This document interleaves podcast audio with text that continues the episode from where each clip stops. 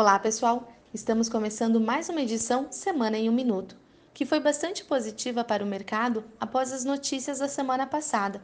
O índice Bovespa, por exemplo, tocou novamente a máxima histórica, passando dos 86 mil pontos ao longo da semana. Por outro lado, mesmo com a condenação, o PT insiste em lançar a pré-candidatura de Lula. De qualquer forma, nota-se que o ex-presidente perdeu apoio nas intenções de voto, segundo pesquisa divulgada pelo Datafolha mesmo que ele ainda mantenha certa distância sobre o segundo colocado. Sem Lula, Bolsonaro lidera as pesquisas. O PPS também tem unido alguns movimentos a fim de ter Luciano Huck como candidato. Segundo o próprio partido, só depende dele.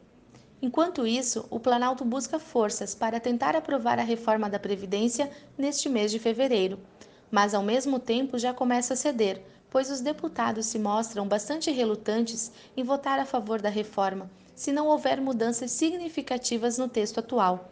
Por último, uma boa notícia foi divulgada nesta semana.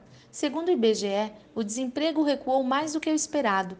A população desocupada, por exemplo, caiu 5% em relação ao trimestre anterior. Essas foram as principais notícias dessa semana. Espero que tenham gostado. Um bom final de semana e até a próxima sexta-feira.